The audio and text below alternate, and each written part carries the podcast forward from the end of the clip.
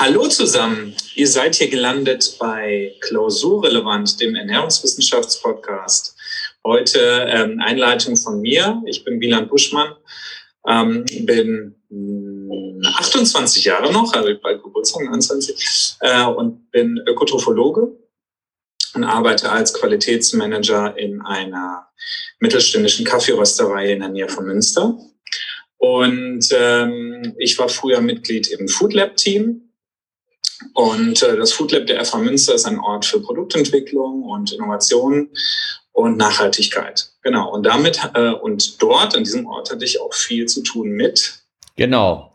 Vielen Dank mit Guido Ritter. Ähm, ich bin auch ähm, am Fachbereich Ökotrophologie Professor und die Ökotrophologie hat uns verbunden sozusagen, Wieland. Das ist unser, unser Bindeglied, neben dem, dass äh, wir uns sympathisch finden und gerne über Ernährung und alles, was damit zu tun hat, hat äh, einfach reden. Ja, die äh, Folge heißt ähm, äh, Draus vom Walde. Es geht um Weihnachten und wir haben sie auch äh, garantiert klausurrelevant genannt. Also äh, aufgepasst. Also hier äh, findet ihr Informationen, die äh, garantiert äh, in keiner Klausur vorkommen werden, sondern wo es einfach nur um ähm, gute Informationen äh, rund um das Thema Weihnachten und Silvester geht. Genau. Nur, nur gerade mal eben, weil es mir noch einfällt, das ist eine wirklich eine alte Erinnerung von mir vom Anfang des Studiums, Guido. Ja. Du warst immer schon so ein Fan für so Special Weihnachtsaktionen. Äh, Und du hattest mal gesagt, du wolltest gern eine äh, Weihnachtsvorlesung machen. Das war gleich im zweiten Semester von mir. Äh, Weihnachtsvorlesung machen, wo du über Stärke, also eine, eine Mischung aus Wasser und Stärke läufst. Ja. Was war das denn nochmal für ein Versuch? Ja, also äh, der Versuch, den haben die Science Busters, äh, eine österreichische äh, Wissenschaftscomedy-Gruppe, auch aus zwei Professoren äh, bestehend, mhm äh, durchgeführt. Äh, und zwar äh, heißt diese Folge der See Genezareth und es geht darum, ob man über Wasser laufen kann. Und mhm. äh, der Höhepunkt ist, dass also eine Maisschlempe aus äh, halb Wasser, halb Maisstärke ähm, angerührt wird, die relativ zähflüssig, aber flüssig ist. Und wenn man äh, ganz schnell da drüber läuft und äh, da drauf klopft, dann wird das fest, weil die Stärkemoleküle sich verhaken durch diese ähm, äh, durch diese Kraft, die da drauf wirkt. Das ist also, man nennt das dilettante ähm, Flüssigkeit, dass also eine, äh, je mehr du Kraft auf diese Flüssigkeit auswirkst, umso äh, schwieriger wird es, umso mehr Viskosität erzeugt, umso äh, zähflüssiger wird es bis ganz fest. Mhm. Und äh, Maisstärke ist da ein typisches Beispiel sozusagen dafür. Ähm, und ja, und der Höhepunkt ist, dass einer von denen dann tatsächlich über so ein äh, großes Schwimmbadbecken voll mit Maisstärke dann drüber läuft. Indem er einfach ja. ganz schnell, ganz schnell tritt sozusagen und durch diesen ganz schnellen Trittfolge äh, äh, sinkt er nicht ein. Am Ende bleibt er stehen und dann sinkt er so ganz langsam ein und ja. ja.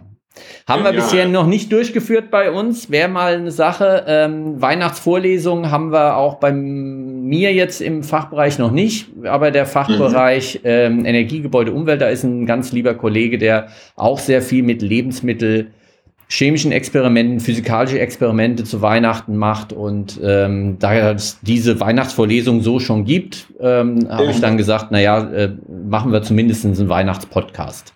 Ja, genau. Vielleicht ja, auch irgendwann mal äh, als, als Vorlesung in, äh, in Natur. Aber dann äh, gehörst du mit dazu, äh, Wieland. Also das mache ich natürlich ja. dann auch nicht alleine. Ja, cool. Sehr schön. Ja, Mensch, Guido, was ist denn alles so passiert in letzter Zeit? Äh, eine ganze Menge, aber ähm, wir sitzen ja nicht äh, heute wie üblich zusammen und man hört es ja auch am Klang äh, deines äh, deiner Sprache sozusagen, dass du ein bisschen weiter weg bist, äh, beziehungsweise ich von dir ein Stück weiter weg bin. Wo, genau. wo sitzt du denn eigentlich? Ich bin in Osnabrück bei meinen Schwiegereltern. Ah, okay. Ja, äh, es ist sitze jetzt im Wohnzimmer. Ja. Kurz vor Weihnachten und es halt auch ein bisschen anders. Äh, und ich bin tatsächlich auch nicht an der Fachhochschule, ähm, sondern in Erfurt. Ähm, und deshalb sind wir also äh, räumlich relativ weit voneinander entfernt, im Geiste mhm. verbunden und über Zoom ähm, einigermaßen gut auch verknüpft. Genau. Ja, ähm, was ist passiert? war die Frage gewesen, ähm, äh, eine ganze Menge ist in letzter Zeit passiert. Ähm, äh, wir hatten die Eurosens gehabt äh, vor äh, anderthalb Wochen. Äh, das ist die Europäische äh, Gesellschaft für Sensorik Fachtagung, die alle zwei Jahre stattfindet. Dieses Jahr in Rotterdam. Ich habe da einen Nachmittag über Nachhaltigkeit und Sensorik moderiert mit spannenden Vorträgen, also sehr wissenschaftlich. Ähm, und äh, ja, was mich begeistert hat, war, dass es tatsächlich auch ähm, eine Verknüpfung von äh, Wahrnehmung und Nachhaltigkeit gibt. Also, ähm, dass Menschen gebildet werden müssen in ihrer Sensorik, damit sie sozusagen bewusste ähm, Kaufentscheidungen oder bewusste Entscheidungen auch in ihrer Ernährung, im Ernährungsverhalten auch machen können. Also am Ende hat häufig gestanden, äh, Ernährung muss in die Schule. Ja, muss von Grund auf gelehrt werden und äh, muss auch in die Ausbildung rein. Also auch ähm, Bäcker oder auch äh, Kaffeeröster äh, müssen äh, sensorisch geschult werden, damit es alles ähm, äh, klarer wird äh, in der Beschreibung und äh, besser transportiert wird und auch eine hohe Wertschätzung reinkommt. Das war so ein bisschen mhm. das Ergebnis gewesen. Ja, das, das war eins der, der äh, wichtigen Dinge. Und ähm, ansonsten hatten wir jetzt äh, kurz vor Weihnachten noch ein Projekt abgeschlossen mit Lupine. Ich weiß mhm. nicht, ob du das äh, noch mitbekommen hast, dass wir mit, äh, mit äh, der Hülsenfrucht Lupine Produktentwicklung gemacht haben. Ja. Das ist ja ein ganz spannendes Ding, ähm, auch in der Konkurrenz zu Soja, ne, was den Eiweißgehalt anbetrifft und, und sowas ja. in der Richtung. Genau, also hat einen hohen Eiweißgehalt, hat auch eine hohe Wertigkeit an äh, Proteinen. Also die sind besonders gut auch für den menschlichen, ähm, für die menschliche Ernährung. Und sie sind regional anbaubar. Und mhm. äh, da kam also ein äh, Landwirt auf mich zu vor anderthalb Jahren und hat gesagt, er will also Lupine anbauen und will aber auch Produktentwicklung damit machen und am Ende mhm. das auf den Markt bringen. Und ja, und das, der Prozess ist soweit abgeschlossen, dass wir jetzt Bratlinge und äh, einen Humus entwickelt haben und auch noch an anderen Sachen dran sind und er das über seinen Hof, ähm, virtuellen Hofmarkt und auch über einen, ja, kurioserweise Fleischer in, ähm, in Münster, Hidding, einer der, der äh, wenigen äh, äh, Metzger, die noch wirklich äh, selbst schlachten äh, der jetzt auch gesagt hat, er braucht also äh, auch mal dringend was äh, Vegetarisches oder noch besser Veganes bei sich im Laden, weil die Leute kommen rein, kaufen leckeres äh, Wurst und so weiter bei ihm ein und dann kommt häufiger die Frage, Mensch, ja, ich habe da doch in, äh, noch jemanden bei uns in der äh, Verwandtschaft, der auch äh, vegan jetzt sich ernährt und habt der nicht irgendwas, was äh, so vegan ist. Und äh, bisher muss er die Leute wegschicken und jetzt kann er halt äh, diesen Lupinenbratling anbieten. Ja. Toll. Schön, schöne Tendenz, oder? Die sich da abzeichnet. Ich meine, äh, weiß nicht, die Rügenwalder Mühle ist ja auch ein gutes Beispiel dafür, dass äh, man auch als ja für Fleischverarbeitung bekannter Betrieb ähm, oder für Fleischprodukte bekannter Betrieb äh, echt sehr erfolgreich sein kann mit den Alternativen ja. aus Taschen oder veganem. Ja, genau. Und, und dass es halt was ist, wo weggeht vom Soja, von dem, was wir importieren mhm. müssen, sodass wir die regionale Landwirtschaft äh, stärken können und die Bauern, die auch ähm, aus ihrer Tierzucht raus wollen, eine Alternative anbieten können, die am mhm. Ende sogar gekauft wird, wo es sogar lecker schmeckt, ja. Also mhm. äh, es ist in der ganzen Kette sozusagen ein tolles Projekt und deshalb bin ich also ganz glücklich, dass wir das vor Weihnachten noch abschließen konnten, indem jetzt die Produkte ja. auch tatsächlich auf dem Markt sind, gekauft werden mhm. können. Ähm, genau, und was hatten wir noch? Bei dir klingelt es, glaube ich, kann das sein? Ja, sorry, hier ist es relativ laut. Hier klingelt Wenn das Telefon klingelt, klingelt es überall. Okay. Jetzt müssen wir kurz, dass jemand dran geht. Oder warten mal. Ja, jetzt sind wir durch. Alles klar, gut. Wir gucken wir mal. Also die, ähm, ansonsten hatten wir noch ähm, ein tolles Seminar für unsere Studenten gehabt, online, ähm, eine Einführung in essbare Wildpflanzen. Ja. Äh, also ein Thema, was auch uns schon äh, Wieland äh, beschäftigt hat von Anfang an mit dem Food Lab. Ähm, damals noch Noma und als wir gesagt haben, Mensch, wäre doch gut, äh, dass wir ein bisschen rauskriegen, äh, was wir so ähm, an, an Wildpflanzen hier äh, drunten auf dem Parkplatz haben, kann man das essen mhm. und so. Ähm, da haben wir uns ja auch schon Gedanken gemacht bei der Eröffnung des Food Labs mit den, genau. äh, mit den Löffeln, ja? Da hatten wir so Löffelmenüs, ja. Ja. Und da haben wir ja genau in, inspiriert vom Noma oder ähm, vom Rezeptoren vom Noma haben wir ja auch versucht, teilweise die Natur zu imitieren. Ja. Ähm, also essbare Erde hergestellt, ähm, eine Art von Steinen hergestellt auf Basis von, ich meine, es war äh, Maltodextrin und äh, weißer Kuvertüre. Ja. Und ähm, wir hatten aber auch natürliche Bestandteile, die äh, Ameisen, die gefriergetrockneten Ameisen hatten wir da mit drauf und haben Laub äh, nachgebildet in Form von ganz dünn gehobelten, gedörrten Äpfeln. Ja, also das war äh, ein Imitat sozusagen auf dem Löffel. Äh, und äh, bei unserem Seminar geht's jetzt ging es tatsächlich also darum, was ist denn wirklich essbar, wenn wir rausgehen? Ja. Wild essbar. Ja. Und äh, das fand ich nochmal ganz spannend. Wir hatten da den Dr. Markus Strauß, der ähm, sich mit dem Thema wissenschaftlich auch schon sehr lange beschäftigt, selbst das macht und eine Stiftung hat für essbare Wildpflanzenparks.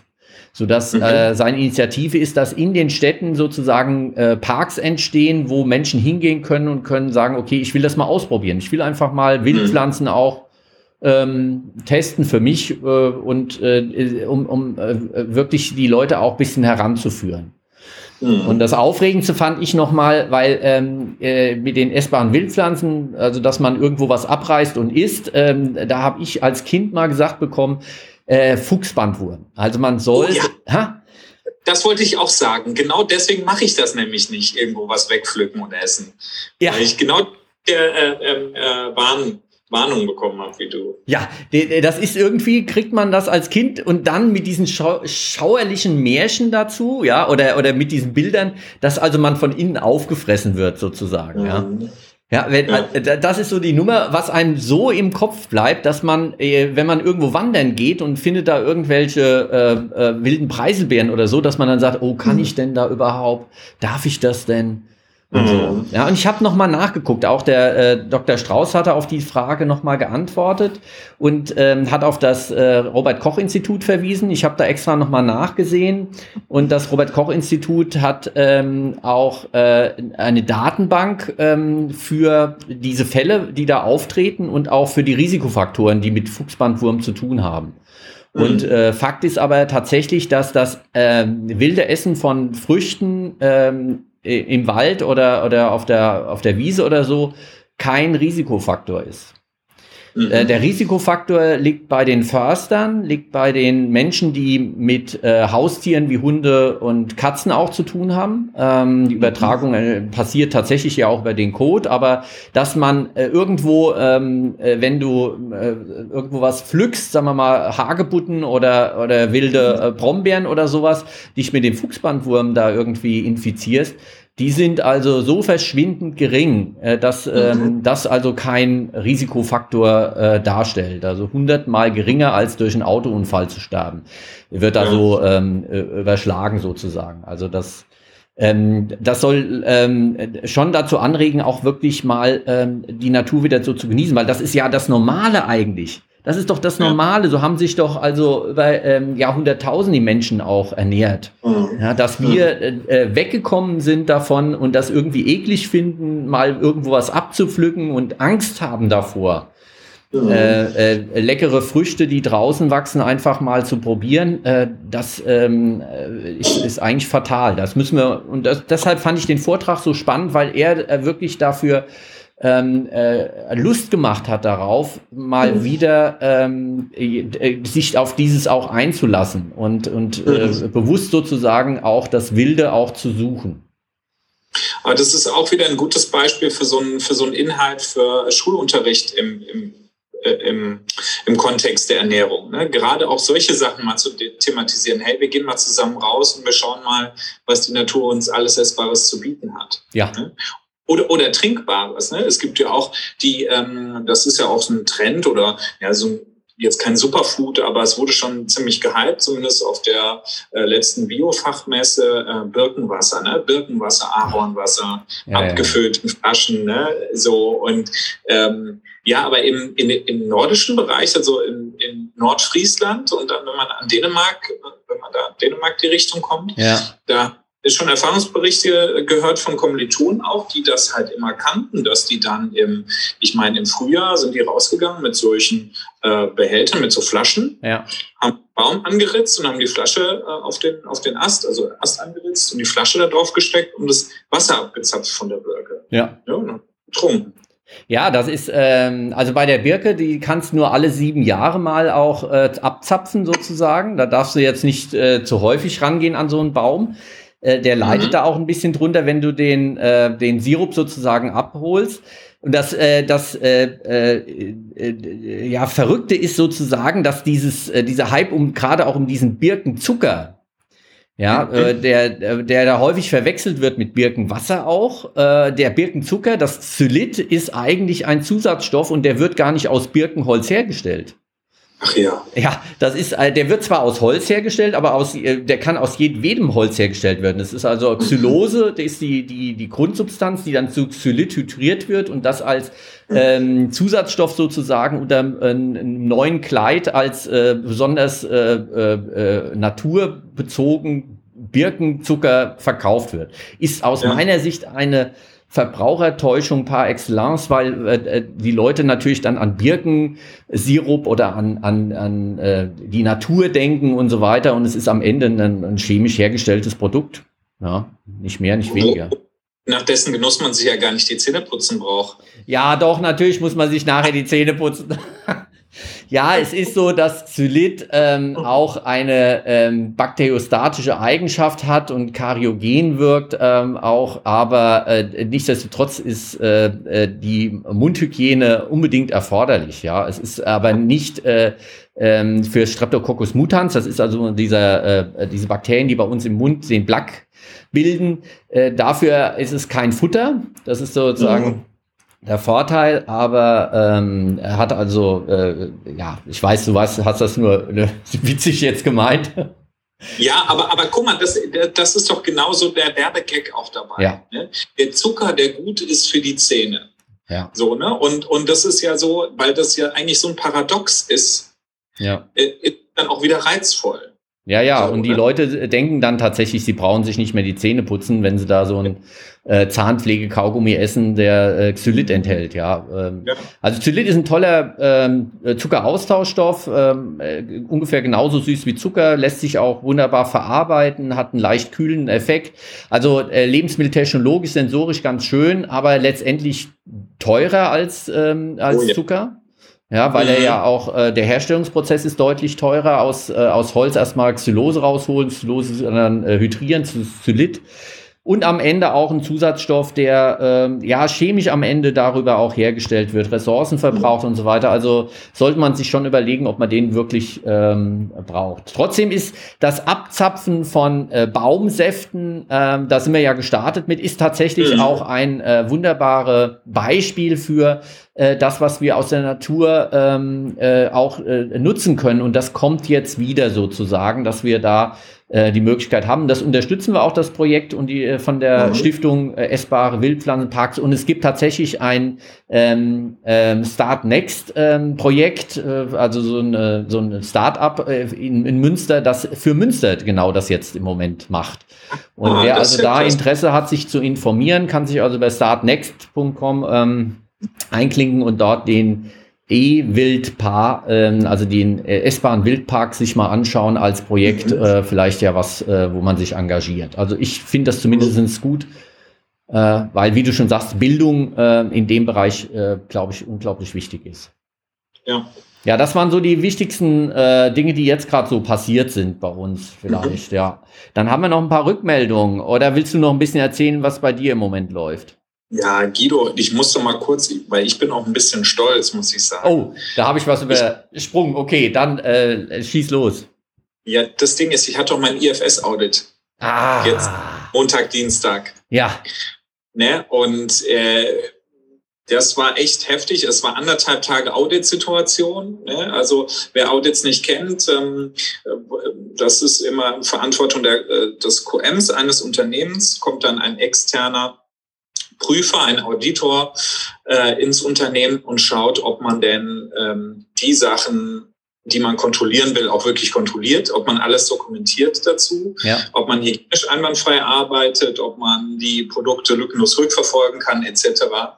Und ähm, da wird wirklich auf Herz und Nieren geprüft. Also das war jetzt so, jetzt wo ich ja nicht mehr im Studium bin, war es doch eine Klausurenphase, so wie wenn man fünf Klausuren an einem, an anderthalb Tagen schreibt. Wow. So, ne? so, so in etwa habe ich mich gefühlt. Und äh, wir sind aber echt bestanden und auch gut, also sehr gut auf Higher Level, 96 Prozent. Ne? Ja, Daumen und rauf, super das ist, das ist einfach jetzt so mein Weihnachtsgeschenk. Ne? Also ja. jetzt, jetzt kann ich so den Druck rausnehmen. Also heute ist der erste Tag, wo ich denke, hey, easy. Ja, super. Da lässt sich ja Weihnachten ganz anders feiern, ja. Für alle, die zuhören, nochmal, du hast so ein paar ähm, ähm, Abkürzungen genommen, also IFS.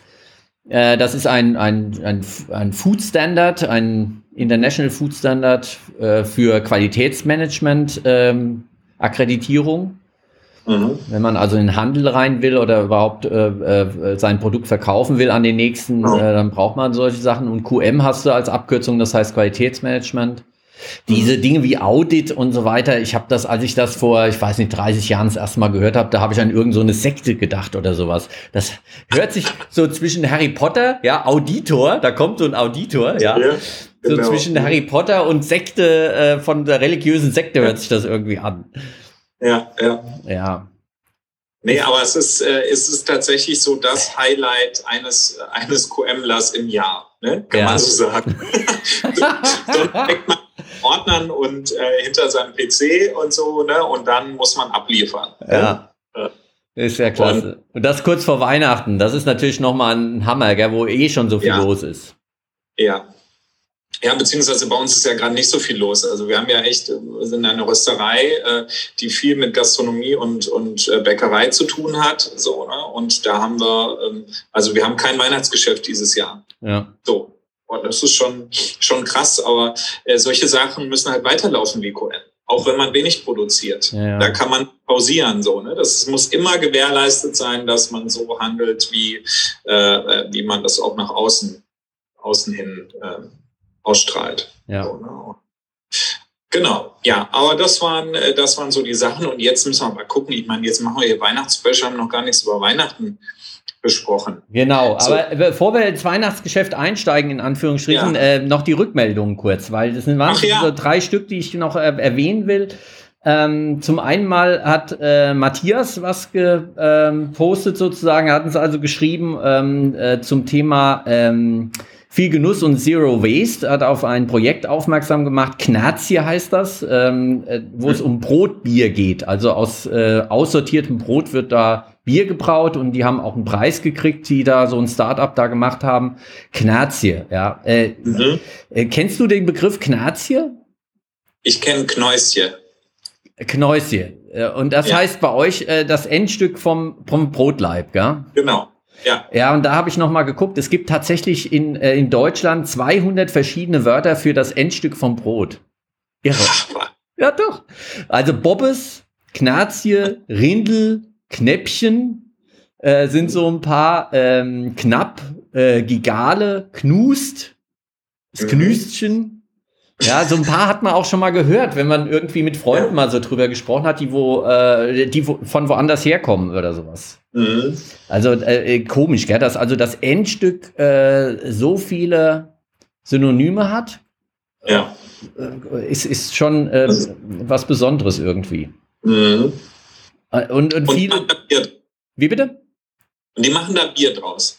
Genau, also die machen aus ähm, äh, nicht nur aus den Knazien, also äh, das Bier, sondern äh, überhaupt aus aussortiertem Brot, das also wieder zurückgekommen ist aus der Filiale, noch essbar ist natürlich, ja. aber äh, Brot von gestern sozusagen. Und da mhm. kann man, wenn man einen Anteil zumindestens kann man in das Bier ähm, den Malz mit zufügen. Man kann nicht aus 100 Prozent. Ja ähm, aussortiertem Brot Bier brauen, äh, weil äh, das Malz, die Enzyme und so weiter auch fehlen. Aber man kann so 20 Prozent kann man da ersetzen. Muss natürlich darauf achten, dass es dann sortenrein ist ein Stück weit, weil ähm, die, wenn du jetzt so verschiedene Brote hast, die da eine Rolle spielen, dann hast du ein Problem. Wenn du mhm. da die Getreidesorten durcheinander mixt. Also es ist nicht so ganz ähm, trivial, weil es hört sich erstmal so cool an, ja. Also man nimmt einfach mhm. das Brot und tut, macht Bier draus. Also da gehört mhm. schon ein bisschen Know-how auch mit dazu. Deshalb äh, äh, Hut ab, dass das gemacht wird dort als, als Startup auch. Und ähm, auch unser Philipp Overberg hier aus Münster hat mit unseren Studenten schon mal äh, im Studium Generale aus äh, Restebrot äh, Bier gebraut. Ja, und das habe ich nämlich probiert. Ja. Und ähm, nämlich als, als Ergebnis hat er das vorgestellt mit den, äh, als Abschlusspräsentation mit den ganzen Studenten zusammen. Und ich muss echt sagen, das war ein Hammerbier. Ja. Das war ein helles, glaube ich. Mhm und äh, mit, mit 15 oder 20 Prozent äh, Altbrotanteil und es war wirklich richtig lecker. Ja. So. Also, da kann man Top, äh, Top-Produkte her äh, herstellen. Ja, dann habe ich noch ein zweites, äh, mhm. eine zweite Rückmeldung. Äh, Lucy hat uns geschrieben und hat sich zum einen mal bedankt für den Podcast, aber hat auch eine sehr ähm, äh, konstruktive Kritik geübt dass wir doch in unseren äh, Planetary Health Diet ähm, äh, Folge, wo es also um gesunde Ernährung für uns und für den Planeten geht, ähm, ja. etwas zu kurz gegriffen haben. Ähm, also sie hat sich dann doch ein bisschen mehr noch äh, Inhalt gewünscht und äh, da sind wir so ein bisschen weit abgeschwiffen und haben da am Ende doch ein bisschen wenig äh, Substanz geliefert. Und sie mhm. würde, weil das Thema so wichtig ist, weil es so wichtig ist, ähm, ja. würde sie sich wünschen, dass wir da noch mal eine Folge nachdrehen.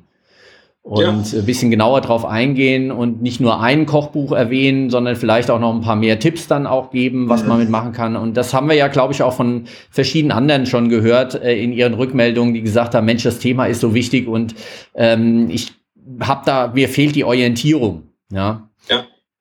Und äh, ich weiß nicht, wie es bei dir so geht und auch bei den Leuten, wo du Rückmeldung kriegst. Also ich glaube, da müssen wir noch mal äh, liefern, sozusagen. Ja, aber, aber genau das ist doch das Gute. Im Prinzip ähm, habe ich mir auch sowas gewünscht, solche Kritiken, um halt zu gucken, ähm, hey, äh, wie, erstens mal, wie kommt es an? Und zweitens mal, ähm, welche Themen scheinen so interessant zu sein, ähm, dass wir ähm, da die vielleicht von auch den verschiedensten Seiten mal beleuchten müssten. Genau. So, ne? um halt eben auch äh, so, ja, ich will jetzt nicht sagen Leitfäden zu geben, aber vielleicht so ein paar äh, Benchmarks für, ähm, für unsere Zuhörer zu setzen, wo äh, ne, was, was spannend ist, was wichtig ist und ja. Aber ich, ich bin gern dabei, das äh, Thema nochmal neu aufzulegen, auf jeden Fall. Ja, also ich denke auch 2021 nehmen wir es uns vor. Äh, sind ja. ja. nur noch ein paar Tage hin und äh, von der Seite, wer also noch äh, uns Anregungen geben will, klausurrelevant at fh-münster.de.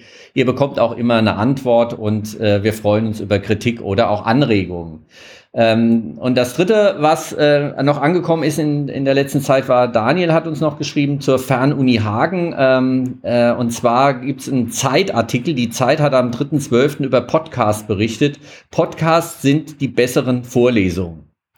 Äh, also das Format, das wir machen, äh, ist, glaube ich, ganz gut auch geeignet, um äh, wirklich ähm, Bildung auch zu transportieren mhm. um äh, für Themen äh, interessant zu sein. Und äh, von der Seite her ist das, glaube ich, ähm, ja, äh, hat uns oder mich nochmal bestätigt jetzt in dem, ähm, dass äh, gerade in Zeiten der Pandemie, was kann man da verbessern an ähm, auch Lehr in, äh, Lehrformaten, äh, da sind mhm. wir mit unserem, äh, äh mit unserem Podcast, glaube ich, auch ganz, ganz prima unterwegs. Ja, und, und mittlerweile, wenn, wenn jetzt zum Beispiel ein neuer Zuhörer auf uns gekommen ist, wir haben ja echt auch jetzt schon eine, eine stattliche Bi Bibliothek an verschiedenen Themen angesammelt, an verschiedenen Folgen. Ja. So, finde da jetzt, ich meine, also mal retrospektiv jetzt übers Jahr gesehen, Guido, haben wir da schon echt viele wichtige und tolle Themen gehabt.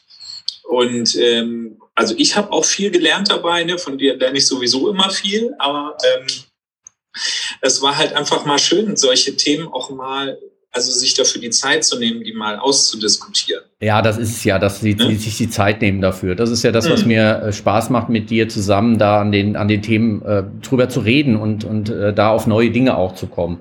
Mhm. Genau, äh, 14. Folge und heute geht's um Draus vom Walde. Ja, äh, alles rund um Weihnachten, Silvester. Draus vom Walde, also die essbaren Pflanzen haben wir schon ein Stück weit abgehakt. Das werden wir bestimmt auch nochmal thematisieren. Aber jetzt wollen wir ein bisschen in Richtung Weihnachten und Silvester gucken.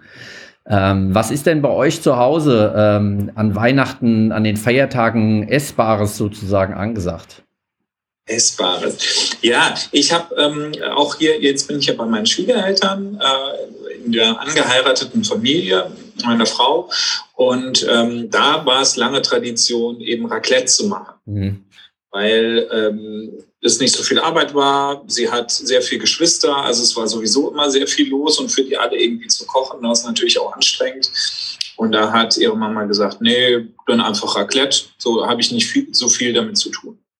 Ist auch eine, ist auch eine schöne Sache, ähm, aber mir, mir persönlich fehlt da so ein bisschen die Romantik.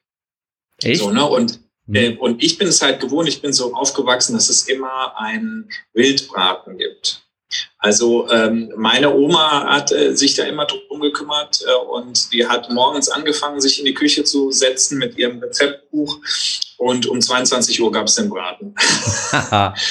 und äh, das fand ich halt immer so klasse. Also das war wirklich Slow Food. Ja. ja also sie, sie hat sich echt so lange Zeit gelassen und das war auch immer, auch in meiner Erinnerung immer on point. Das Fleisch war toll, richtig lange geschmort, eine wahnsinnig gute Soße, weil sie sehr viel mit ähm, Spirituosen, mit Sherry gearbeitet hat mm. oder Cognac in, mm. der, in der Soße. Das ist einfach so ein einzigartiger Geschmack, den sie mm. da immer hinbekommen hat. Und ähm, wir waren da in Schwaben, also es gab Spätzle dazu, mhm. Rehbraten oder Hirschbraten und Preiselbeeren. Mhm. So, und das ist einfach so eine Erinnerung von mir, wo ich sage, dass ist mir sogar das Wichtigste an Weihnachten. Ähm, das zu haben, jedes Jahr, also mhm. mindestens einmal im Jahr so, so ein Gericht zu haben. Und ähm, ich habe das quasi, ich habe das geerbt von meiner Oma oder ich will diese Tradition weiterführen.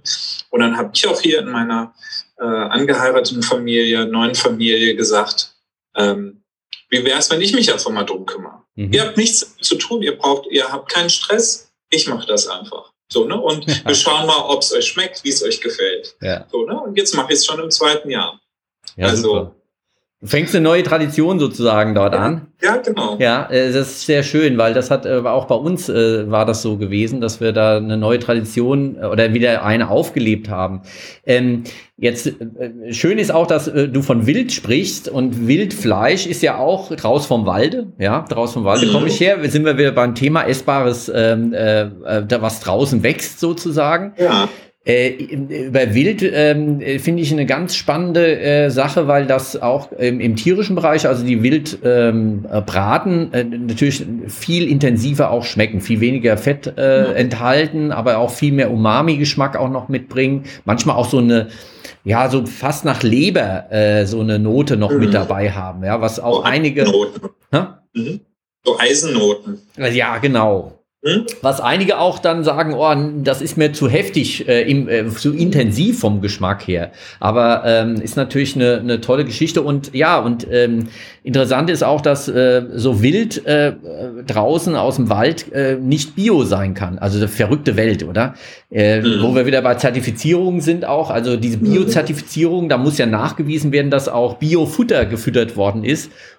Und da also ein Wild äh, draußen nicht gefüttert wird und man nicht weiß, was es ist, kann es also per se kein äh, Bio-Lebensmittel sein. Verrückt. Mhm. Ja.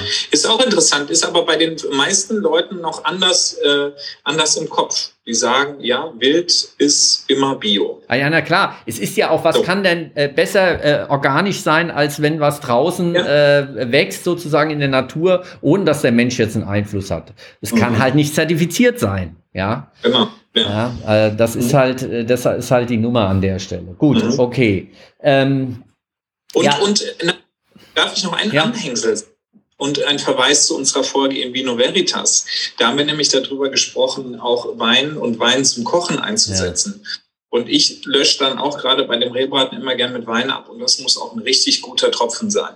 Mhm. Also da kommt kein Tetrapack-Wein äh, äh, an die Soße, sondern der, der muss richtig fein sein. Ja, am besten der Wein, den man auch nachher trinkt. Genau. Das ja. ist eigentlich das, mhm. äh, das Ideale, was man macht. Also äh, Kochwein äh, muss der sein, den man auch nachher trinkt. Dann passt nämlich alles zusammen. Dann passt die Soße mhm. auch hervorragend dann zu dem, was man nachher im Glas hat. Mhm. Ja, so ist meine Erfahrung. Und äh, billigen Wein zum Kochen zu nehmen, ist äh, eine absolute No-Go und, und das Schlimmste, was man sozusagen äh, einer Soße dann auch antun kann. Genau. Ja. Ja, und äh, das gibt's bei euch aber nicht an Heiligabend, sondern äh, an den Feiertagen irgendwie, oder? Doch, Wie sieht's aus? Gibt's denn? Echt? Das, da fallt, fallt ihr ja total raus sozusagen, weil äh, Marktforschungsinstitute haben sich mit dem Thema, was gibt's an Weihnachten zu essen, äh, in aller äh, Breite schon äh, beschäftigt. Und tatsächlich gibt es bei 36 Prozent der Deutschen Würstchen mit Kartoffelsalat an Heiligabend. Kennst das du das? Habe ich auch habe ich so oft schon gehört und ich finde das irgendwie, ja, also es ist eine, eine subjektive Meinung, aber ich finde, das ist, das hat überhaupt nichts mit Romantik zu tun, dieses Gericht. Nein, äh, nein, aber äh, um es mal aufzulösen, es hat was mit Fasten zu tun. Äh, die Adventszeit Aha. ist Fastenzeit. Ähm, Viele wissen das gar nicht mehr, weil wir es ver verlernt haben sozusagen, aber religiös gesehen, äh, über Jahrhunderte äh, gab es ganz viele Fastenzeiten übers Jahr weg, äh, mit dem die Kirche dann äh, äh die Menschen sozusagen drangsaliert hatte oder wie man es auch nehmen will, positiv mhm. äh, sozusagen vorbereitet hat auf das tolle Fest, dass man sich da erstmal zurücknimmt, um das dann besser feiern zu können irgendwie. Äh, ja, und äh, die Fasten, äh, die Adventszeit, äh, äh, Adveniere, Ankommen äh, des, des, äh, des Jesuskindes war in der Fastenzeit. Der letzte Fastentag ist Heiligabend. Und deshalb mhm. gibt's auch an dem letzten Fastentag noch ein Fastenessen. Und ähm, wobei man da schon so ein bisschen aufgeweicht hat, weil es kann auch schon was mit Fleisch zu tun haben, die Würstchen, ja. Und äh, äh, die, viele Leute konnten sich auch äh, keinen Braten leisten. Der Braten war mhm. dann schon auch äh, am ersten Feiertag dann schon Tradition. Am Heiligabend gab es dann schon so ein bisschen Fleisch. Äh, oder es gab den Karpfen, ja, den Weihnachtskarpfen. Mhm. Und äh, da kommt als arme Leute essen sozusagen an Heiligabend war die Mettwurst. Aha. Ja, und äh, Christmette. Also die Mettwurst war sozusagen die, die Wurst für, die, äh, für den Heiligabend gewesen. Das Mettwürstchen. Ja, genial. Genial, gell? Ja, und dann äh, wurde richtig gefeiert an den Feiertagen. Also der erste und zweite mhm. Feiertag war dann, äh, dann tatsächlich auch mit äh, Braten versehen und ähm, ja, äh, ganz häufig gibt's da, äh, ganz häufig gibt's da Gans. äh, äh, und äh, die ja eigentlich auch mit der Martinsgans schon startet, äh, wo man also äh, sich auf die Fastenzeit als Stück Frau vorbereitet. Äh, dann auch ähm, ja, ein, ein, ein, ein, äh, Sinnbild sozusagen ist für äh, Reinheit, äh, Jesus Christus, für die Windeln, weil es auch weiß ist, dass der Schwan und, und, und die, die äh, Gänse und so weiter. Also da hat man ähm, am Ende das Gänsefleisch dann äh, äh, entdeckt für den Gänsebraten, ja. Ah ja. Ja, und, und was gibt's denn bei euch? Karpfen, Braten, Wurst oder Gans? Ja, also bei, äh, aufgewachsen bin ich mit einem Currytopf, äh, ganz, äh, äh, der, der, war bei uns, den gab's das ganze Jahr nicht. Und an mhm. Weihnachten, meine Eltern essen eigentlich gar nicht äh, äh, groß äh, exotisch, aber diesen Currytopf mit Curry äh, und Hühnchen und Reis, das war sozusagen Heiligabendessen gewesen. Ach ja. Ja, ja. Und, genau. äh, und dann am ersten äh, Weihnachtsfeiertag ähm, war bei uns dann lange Zeit äh, die Pute, war dann also äh, der, der große Braten, an dem man dann am zweiten Tag dann äh, noch äh, mit äh, den Resten aus, aus die, die dann abgemacht worden sind von, vom, äh, vom, von der Pute dann noch mal ähm, äh, ja, Hühner äh, oder Puten Kleines dann irgendwie gemacht hat. Oder Frikassee oder so. Ja, als Frikassee in der Regel sogar, ja. Mhm, und ja. Äh, wir haben es jetzt äh, so, dass wir tatsächlich mit der Gans wieder angefangen haben. Ähm, ah. Und mhm. äh, das äh, jetzt schon seit ähm, ja, 15, 20 Jahren gibt's bei uns also immer am ersten Weihnachtsfeiertag dann ähm, die Gans. Und das, mhm. äh, da darf ich mich dann drum kümmern, sozusagen. Das ist dann. Ah, du bist der Chefkoch. Ist dann das schöne Ritual, äh, was, was, ich, was ich auch ganz gerne mache und, und was auch Spaß macht dann irgendwie. Ja. Und genau, und das. Und, und da ganz äh, rangiert auch tatsächlich ähm, äh, ganz weit oben, also Ente, Gans und Co. waren und Geflügel sind also bei äh, 27 Prozent der Deutschen auch Teil des Festessens. Mhm. Das ist also relativ weit oben. Die Gans wurde auch äh, während der Fastenzeit ähm, äh, gab es so ein paar Ausnahmen, äh, was man noch essen darf, was so, ähm, also Fische durfte man noch essen. Die wurden dem Fleisch nicht zugezählt, deshalb waren das auch Fastenessen gewesen, deshalb auch der Karpfen und die Gans war ja so eine Art Fisch, weil sie auch im Wasser geschwommen ist. Ja. ja, doch. Dann hat man den Biber und äh, die äh, Papageientaucher und, und sowas, das durfte man alles essen äh, in der Fastenzeit, weil es sozusagen dem, äh, den Fischen zugeordnet worden ist. ja, verrückte Geschichte, um an, der, an den Fastenregeln sozusagen vorbeizukommen. Ja.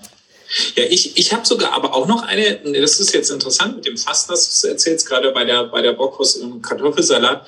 Ich habe sogar eigentlich dieses Gericht auch als, ja, als emanzipatorisches Gericht äh, erlebt. Also dass mhm. gerade auch äh, der, der Mann und auch die Frau, die arbeitete bis Heiligabend auch, also den 24. auch noch, wenn dann nur einen halben Tag, aber immerhin, äh, dass alle gearbeitet dass auch einfach gar nicht die Zeit war, einen großen Braten auch vorzubereiten und anzusetzen und dass man dann gesagt hat, okay, Heiligabend, äh, äh, wir, wir schonen die Mama im Prinzip ne? und es gibt dann halt einfach nur Bockwurst und, und Kartoffelsalat und Weihnachtsfeiertag, wo dann richtig Zeit ist, dann kommt erst das Schmorgericht oder die ganze ja, oder so. Ja. Ja, ähm, das mhm. kann natürlich auch ähm, eine Rolle spielen. Ähm, Emanzipia Emanzipation und ähm, Ernährung und Kochen ist auch ein spannendes Thema, das jetzt in Corona nochmal hochgekommen ist, ähm, wo also die Frau wieder zurück mhm. an den mhm. Herd gekommen ist und äh, darüber diskutiert wird, ob das Kochen in der Corona-Zeit ähm, nicht ein Rückschritt auch war, was ähm, den Feminismus in Deutschland angeht. Mhm. Ja. Ähm, bin ich überhaupt nicht der Meinung. Ich glaube eher, dass es also ähm, in Richtung Bildung und ähm, wenn man es positiv genutzt hat, dass alle so ein bisschen mitgeholfen haben. Also äh, einen deutlichen Schritt auch dahin war, mehr Wertschätzung in Lebensmittel aufzubringen. Ja. Ja. Also ich würde es da nicht so einseitig, glaube ich, sehen. Mhm. Ja, ja, und die Feiertage. Ähm, es gibt verschiedene Mythen noch zum Thema Feiertag. Äh, einen noch, mhm. ähm, an Feiertagen nehmen wir etwa drei Kilo äh, äh, an Gewicht zu. Ähm, ist es so, also äh, äh, bei dir aus deiner Erfahrung raus, dass, ähm, äh, dass tatsächlich eine Gewichtszunahme während der Feiertage bei dir stattfindet? Eigentlich nicht, weil ich bin ja ähm, gar, gar nicht so ein süßer. Also ich bin nicht so eine Naschkatze einfach, obwohl ich, äh, obwohl ich Konditor gelernt habe, ähm, sind diese Sachen, ich versuche da immer ein Maß zu halten. Ja. So, ne? Und da einfach auch nicht, ich meine, es sind ja genug Feiertage, dass man es verteilen kann und, äh, und ähm, ich stopfe mich damit dann nicht so voll. Und ich meine, der Braten, der ist, das ist auch einfach so ein opulentes Essen, wovon man auch gar nicht so viel essen kann, weil man dann schon satt ist. Also im Prinzip. Und ist auch nicht so fett, wie zum Beispiel eine Gans. Ja. Und äh, deswegen bei mir ist das jetzt äh, eigentlich kein Problem, Gewicht. Ja, und es wäre auch rein rechnerisch, müsste ja so sein, dass man, ähm, um zwei Kilo zuzunehmen, 18.000 Kilokalorien äh, schon zu sich nehmen müsste. Das heißt also, so eine 5 Kilo äh, Weihnachtsgans plus der üblichen äh, Beilagen müsste dann äh, von einer Person alleine verspeist werden, um wirklich diese, diese Gewichtszunahme in so kurzer Zeit auch irgendwie äh, hinzukriegen. Ja. Also das wäre schon mehr Stopfen als, als Essen auch. Mhm. Und es gibt auch den, den äh, berühmten Satz, also man nimmt nicht äh, zwischen äh, Weihnachten und Silvester zu, sondern zwischen Silvester und Weihnachten. Ja. ja. Also das ist das, das ist eher das Problem. Und deshalb sollte man auch an alle, die zuhören, ähm, äh, Weihnachten wirklich genießen. Ähm, sich auch auf diese äh, äh, Feiertage und auch das Essen freuen. Das auch, äh, wenn es irgendwie unter Corona-Bedingungen geht, gemeinsam machen. Vielleicht auch gemeinsam zubereiten. Ich habe jetzt von einigen gehört, die über Zoom auch ähm, gebacken haben äh, mit mhm. den Familienmitgliedern. Ähm, also da gibt es schon auch Möglichkeiten, dass man auch das ähm, äh, Essen und die Kultur des Essens äh, mit anderen, also da irgendwie auch teilt. Ja, ich ja. habe äh, hab auch noch eine kleine äh, Tradition und zwar, das mache ich immer als Nachspeise mhm. an mein, bei dem Bûche de Noël. Das ist ein Französ also traditionell französisches Weihnachtsdessert. Ähm, ja. Äh, Büste Noel von Buche. Da sind wir jetzt fast wieder bei unseren Birken vom Anfang, bei unseren Bäumen.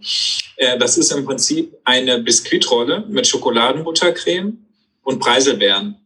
Und die wird aufgerollt, ne, so eine, wie eine gefüllte Biskuitrolle eben, und wird dann eingestrichen mit Schokoladencreme und dann mit einem, mit einem Kamm mhm. mit einem Kammteigschaber wird die dann so gekämmt, dass die von außen aussieht wie ein Baumstamm, der liegt. Ah, okay. Und, und der wird dann verziert. Und das ist der Bûche de Noël. Ne? Da kommt dann noch so ein bisschen Puderzucker drauf für den Schnee und so. Und ähm, das gibt es zu Weihnachten in Frankreich. Und das mache ich hier auch immer. Ah, okay. Ja, bei genau. uns, bei uns gibt's als Beilage noch dazu ähm, äh, bei der Gans nicht die typischen klassierten Maronen, sondern äh, mittlerweile die schwarzen Walnüsse. Das heißt oh. also im Juni, wenn die Walnüsse gerade so die Blüte geschlossen haben und ähm, noch keine ledrige Haut ausgebildet haben, dann muss man die pflücken ja, vom Baum runter und dann ähm, über äh, mehrere Wochen wässern, immer mal wieder das Wasser austauschen, dann werden die Gerbstoffe ausgespült und äh, dann am Ende in einen Zuckersirup mit ein bisschen Gewürzen, äh, Nelke oder, mhm. oder Zimt oder sowas dann einlegen und bis Weihnachten dann geschlossen da drin halten. Dann werden die mhm. langsam schwarz. Ähm, das ist so eine Oxidation, die Polyphenole oxidieren dann. Und ähm, die äh, kann man dann wunderbar als süße Beilage sozusagen zu den äh, zum Braten dann wunderbar dazu packen. Ja, also das ähm, kann ich nur jedem empfehlen, wo wir wieder auch bei Draus vom Walde, ja, was können wir alles essen? Ja, also das ist eine, eine schöne mhm. Variante sozusagen, ja. ähm, was man im Juni aber dann schon mal anfangen muss. Äh, wir werden bei unserem Podcast im Juni mal darauf mhm. hinweisen, dass man es dann auch rechtzeitig macht. Und nach Weihnachten äh, kommt dann schon mhm. Silvester. Äh, Gibt es da irgendwelche Bräuche ja. bei euch, ähm, die ihr jetzt irgendwie besonders äh, macht oder? Tatsächlich ist das dann gar nicht mehr so traditionell. Also es gibt weder Bleigießen noch Raclette äh, oder, oder sonst irgendwas. Also, da ist, äh, also das, das Highlight im Jahr ist dieses Heiligabend Weihnachtsfeiertage Essen. Und da ist dann einfach je, je nachdem, also lass uns inspirieren. Wahrscheinlich, ah ja, genau, wir, ähm, wir haben überlegt, äh, mal wieder ein paar Kochbücher auszupacken, die wir ja. lange nicht mehr benutzt haben. Wir haben eins mit persischen Gerichten. Ah. Und ja, eine Tajin, also diesen traditionellen to äh, persischen Tontopf. Ja. Äh, und äh, da werde ich dann auch ein Schmorgericht, aber wahrscheinlich ein vegetarisches Schmorgericht machen. Mhm. Eine Tajin. Das habe ich ewig nicht mehr gemacht und äh, da freue ich mich schon richtig drauf. Ja. ja, in einigen Regionen ist ja der ähm, Silvesterkarpfen äh, auch üblich, dass man also an, an Silvester dann nochmal den Karpfen macht, dass man dann sich eine Schuppe aus dem Karpfen dann äh, in das Portemonnaie tut, ähm, äh, mhm. weil das dann so Glücksbringer ist, dass es im nächsten Jahr äh, besonders viel Geld ins Portemonnaie spült. ja, ja. Das wir, glaube ich, alle machen. Ja, genau. Und in Schlesien ist es so, dass äh, die Gräten ähm, dann an äh, die Obstbäume gelegt werden, sodass äh, das auch ähm, ein Glücksbringer ist für eine gute Obsternte fürs nächste Jahr. Mhm. Also wir sehen, dass auch Ernährung und das, was wir essen, ähm, viel mit dem zu tun hat, was also da ähm, an äh, äh, Vorhersage und Glücksuche auch äh, zu tun hat fürs neue Jahr. Und wer dann ein äh, tatsächlich äh, vielleicht an Silvester ein bisschen viel zu viel getrunken hat, äh, wollen wir vielleicht noch einen Tipp geben äh, für die, die äh, mit dem Kater am nächsten Morgen aufwachen. Ja. Was ist denn deine Empfehlung für das Konterbier? Nochmal was? Ein Konterbier. Äh, nein. Doch, mit Feuer mit Feuer bekämpfen. Ah, nein. Das ist, ja, das ist Studentenweisheit. Oh Gott, oh Gott. Erzähl, was ist besser? Rollnapse, Espresso mit Zitrone oder, oh? Krass. Ja, also tatsächlich ist es ja so, dass ähm, nicht der Alkohol, sondern das Acetaldehyd äh, der, der Giftstoff ist, der uns mhm. das Leben schwer macht. Ähm, also das ist der, der, das, was nachher den, den Kopfweh bringt und alles. Und ähm, es wird das Immunsystem angegriffen und der ähm, Wasser-Salzhaushalt wird durcheinander gewürfelt. Und das mhm. führt dazu, ähm, dass wir da ein Problem haben. Also Punkt eins kann ich empfehlen, äh, viel Wasser schon am Abend äh, während äh, des Trinkens zu trinken. Also äh, wenn man ordentlich Wein trinkt oder so, dann äh, die, mindestens die gleiche Menge Wasser dazu. Das führt dazu, dass man automatisch weniger äh, an Alkohol zu sich nimmt, weil man so viel gar nicht reinkriegt. Und man hat also auch gleich einen Ausgleich des ähm, Wasserhaushalts, weil äh, Ethanol, also unser Alkohol, führt zu, dazu, dass wir ähm, häufiger ähm, äh, Wasser lassen müssen und einfach Wasser verlieren. Ja, mhm. das ist also der Effekt. Und am nächsten Tag, wenn alles zu spät ist, also viel, viel Wasser trinken einfach. Ähm, mhm. Und ähm, frische Luft tut dann auch ganz gut. Also das äh, was äh, Konterbier oder sowas ist also, ist also eher Quatsch. Und ja, und dann gibt's ja noch diese, dieses Gerücht ähm, als Mythos, ähm, äh, äh, Bier auf Wein, das lass sein, Wein auf Bier, das lobe ich mir und sowas. Also dieses Mischen von Alkohol äh, während des Abends, äh, dass das also eine Katastrophe ist für, den, für das Kopfweh am nächsten Tag. Hast du mhm. die Erfahrung schon mal gemacht? Ähm, ja, mit Honigmet. Oh, ja? Mit Bier Honigmet. Und das ist echt, gerade bei Honigmet ist es halt so ein Problem, weil es so süß ist, dass man den Alkohol kaum noch rausschmeckt. Ja.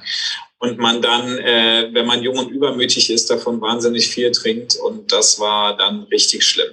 Ja, also die Mischung von Alkohol ist tatsächlich schlimm, weil ähm, unser ähm, Geschmacksnerven ähm, so angesprochen gesprochen werden. Wenn wir immer wieder tauschen, haben wir ein neues Sensation im Mund und äh, das führt dazu, dass wir nicht übersättigen.